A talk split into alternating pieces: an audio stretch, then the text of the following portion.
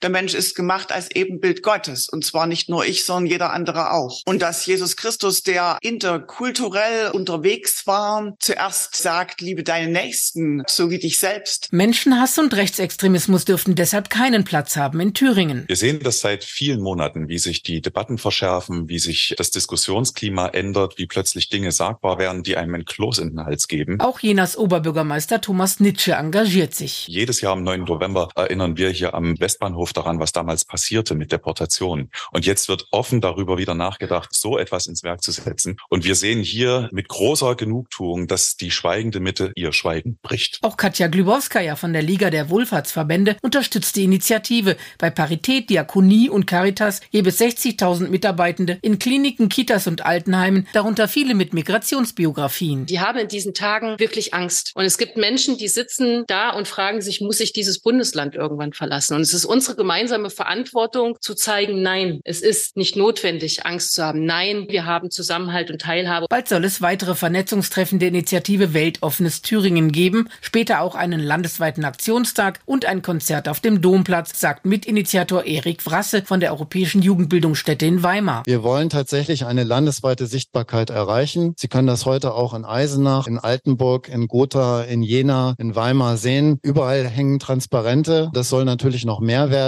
Auch in noch mehr Kleinstädten und auf dem Land, bei Social Media und im Alltag. Die Aktion Weltoffenes Thüringen gibt Katja Glibowskaja von der Liga der Wohlfahrtsverbände Zuversicht. Und das ist wichtig auch für die Menschen, die heute schon angefeindet, bedroht und verfolgt werden. Wir geben damit ein wichtiges Zeichen. Ganz persönlich, ich habe zwei Muttersprachen, zwei Pässe und ich bin durch und durch Thüringerin. Und ich möchte, dass es in diesem Thüringen allen Menschen gut geht. Andrea Terstappen, Antenne Thüringen, evangelische Redaktion.